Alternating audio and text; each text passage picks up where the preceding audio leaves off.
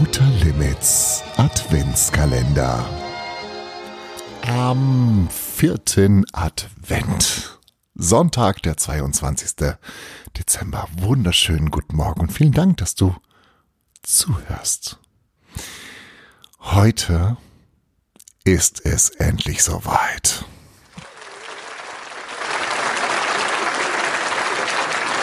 Achso, du weißt gar nicht, warum die klatschen, ne? Heute ist Wintersonnenwende. Ab heute werden die Tage wieder länger. Wie geil ist das denn, bitteschön? Dafür nochmal kurz Applaus. Ja, Dankeschön. Und außerdem ist der vierte Advent, das heißt, äh, übermorgen oder sowas ist äh, Heiligabend. Morgen nochmal arbeiten und dann wird abgefeiert bis zum geht nicht mehr. Und äh, dann hat auch der Adventskalender sein Ende. Und ganz ehrlich, das mache ich nie wieder. Was das für eine Scheißarbeit ist, das geht auf keine Kuhhaut. Ähm, aber gut, jetzt habe ich angefangen, jetzt ziehst du durch. Immer schön auf die eigenen Bedürfnisse achten. Hier ist Kapitel 22 von Lakritz in Lappland und es wird uh, romantisch. Viel Spaß. Kapitel 22 Bruno wusste sofort, wer da rief. Er hörte schließlich das Glöckchen und er fühlte sich plötzlich ganz ruhig und zuversichtlich. Im nächsten Moment war Christa bei ihnen und fiel Christian um den Hals. Sie war auch hier draußen barfuß, wie Bruno erstaunt bemerkte. Überall, wo ihre Füße den Boden berührt hatten, war der Schnee geschmolzen und Schneeglöckchen blühten. Mein lieber Junge, ich freue mich so, dich zu sehen. Geht's dir gut? Christian wirkte viel weicher und jünger, als er antwortete, ja, Mama, geht schon. Warum soll's ihm nicht gut gehen? schaltete sich der Weihnachtsmann ein. Er haut gerade wieder ab, schert sich um nichts und lässt mich hier mit allem hängen. So, jetzt reicht's. Christa klang gar nicht mehr nach dem Glöckchen, sondern nach Megaphonhall. Die nahezu unerschöpfliche Geduld des Christkinds war ganz offensichtlich aufgebraucht. Sie stemmte die Fäuste in die Seite und baute sich zwischen ihrem Mann und ihrem Sohn auf. Ihr zwei Dickschädel redet jahrelang nicht miteinander. Seit Ewigkeiten kriegen wir den Jungen nicht mehr zu Gesicht. Er hat einen Sohn, den wir nicht mal kennen. Und jetzt sind sie endlich da. Einmal. Und dir? Eine kleine Rauchwolke entwickelte sich am Mantel des Weihnachtsmannes. Offensichtlich hatte Christa einen brennenden Blick aufgesetzt. Fällt nichts Besseres ein, als sich zu beschweren. Weißt du was? Noch ein böses Wort und du kannst dir dein Weihnachtsfest komplett alleine wuppen. Und ich zieh auf die Osterinseln. In ihrer Wut stampfte sie mit dem Fuß auf, und anstelle der Schneeglöckchen spross brandroter Klatschmohn aus der Erde. Du interessierst dich ja sowieso nur für dein blödes Weihnachtsgedöns, fügte sie noch hinzu. Die lauschenden Wichtel schnappten entsetzt nach Luft, und selbst Befana war eine Spur blasser geworden angesichts dieses Wutausbruchs. Blödes Weihnachtsgedöns, echote der Weihnachtsmann ungläubig. Christa stellte sich neben ihren Sohn und verschränkte die Arme vor der Brust.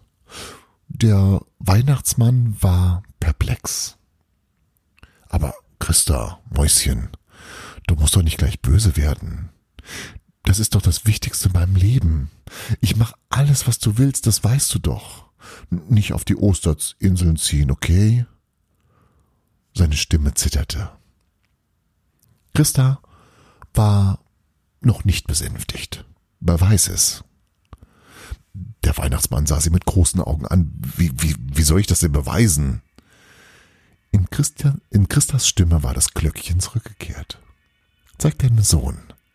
Zeig uns allen, dass wir dir genauso wichtig sind wie dein Weihnachtsgedöns. Ja, aber, aber wie?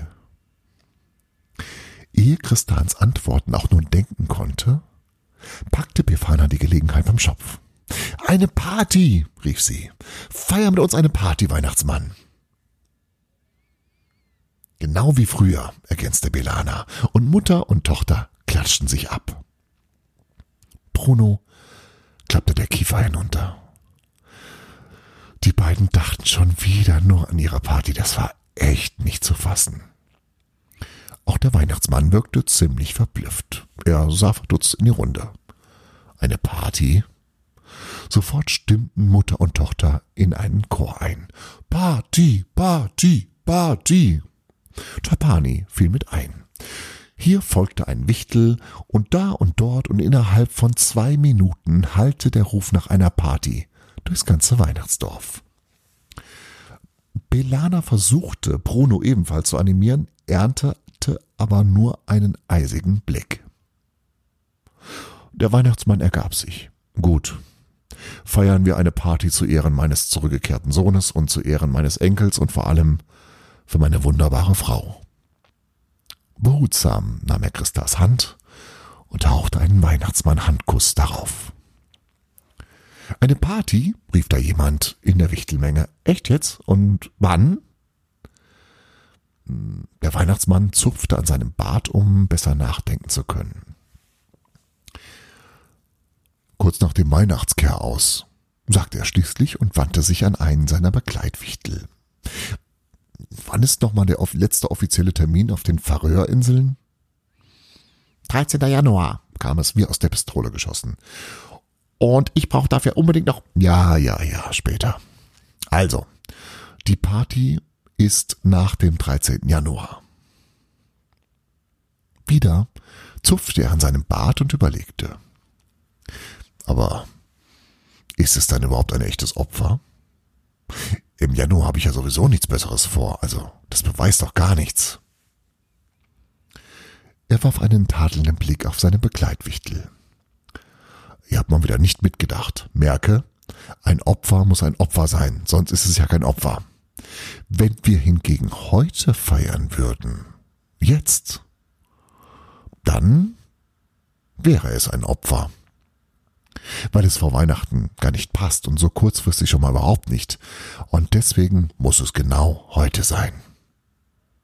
Zumal sie ja heute da sind. Das sollte man nutzen. Zum ersten Mal sah er Bruno direkt an. Verstehst du, was ich meine? Natürlich verstand Bruno ihn. Zu seiner Überraschung entpuppten sich aber jetzt die Wichtel als echte Bedenkenträger. Was? schrien sie und wie das gehen solle. Für ein stilvolles Fest brauche man doch Getränke und Snacks und Deko und ein DJ und alles Mögliche. Was für ein Zufall, dass Befana eine größere Menge Punsch vorbereitet hatte. Zwei oder drei Partyspiele und ein paar Kisten mit Girlanden, Luftballons, Konfetti und allerhand mehr fürs Auge. Und wieder klatschten sich Mutter und Tochter begeistert ab.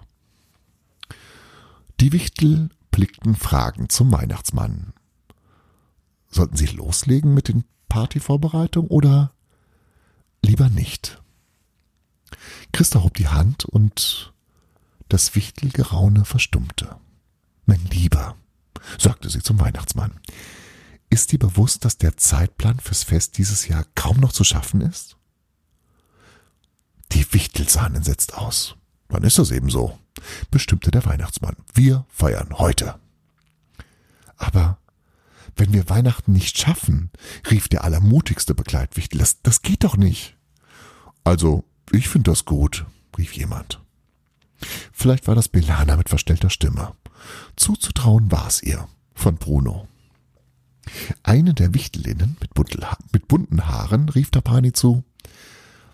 Ich glaube, der Weihnachtsmann hat eine Krise. Besonders krisenhaft wirkte der Weihnachtsmann aber nicht. Ja, notfalls verschieben wir das Pest um ein paar Tage. Wäre ja nicht das erste Mal. Er strahlte seine Frau an. Erinnere dich daran, als Christian geboren wurde. Die Wichtel wurden etwas blass um die Nase. Bruno sah erstaunt zu seinem Vater. Seinetwegen war Weihnachten verschoben worden? Ja, aber das gab ein fürchterliches Chaos, gab Christa zu bedenken. Nicht, dass wir wieder die Zeitrechnung durcheinander bringen.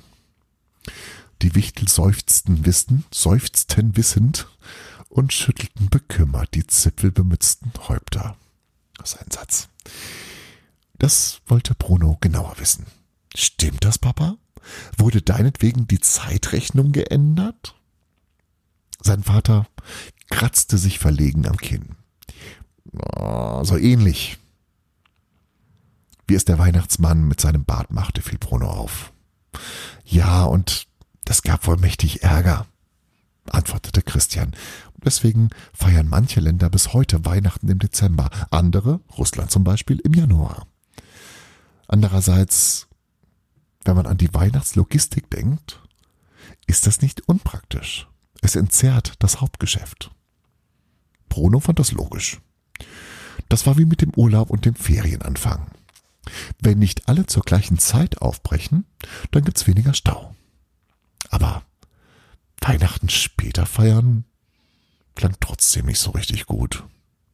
Die Wichtel begannen leise zu murren. Hm.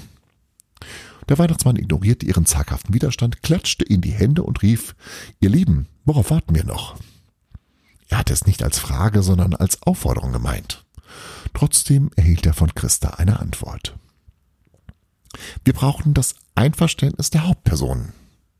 Sie sah Bruno und Christian an. Feiert ihr heute mit uns? Ihr würdet uns eine solche Freude machen. Christian sah aus, als hätte er auf ein extrem saures Gummibärchen gegessen, gebissen. Mama, das ist lieb von dir gemeint, aber wir müssten längst zu Hause sein. Morgen ist Schule und ich muss zur Arbeit. Aber Papa, ich möchte so gerne mal um den Weihnachtsbaum tanzen. Bruno hatte nämlich heimlich einige Weihnachtsgeschichten gelesen und darin wurde sehr oft um den Weihnachtsbaum getanzt. Ehe Christian vollends zum Spielverderber werden konnte, wandte sich Bruno schnell an den Weihnachtsmann. Und wir beide, Opa, eröffnen den Tanz.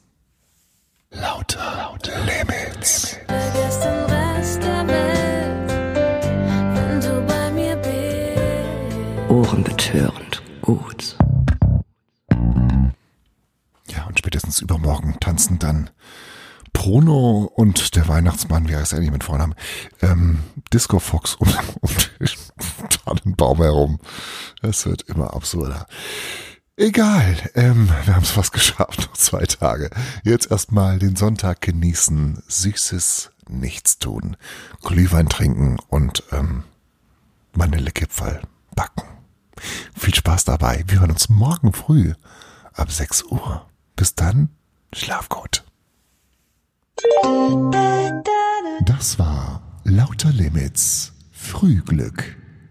Und nicht vergessen, jeder Tag ist eine neue Chance, das zu tun, was du möchtest. Friedrich Schiller. Morgen früh, wenn Gott will, wirst du wieder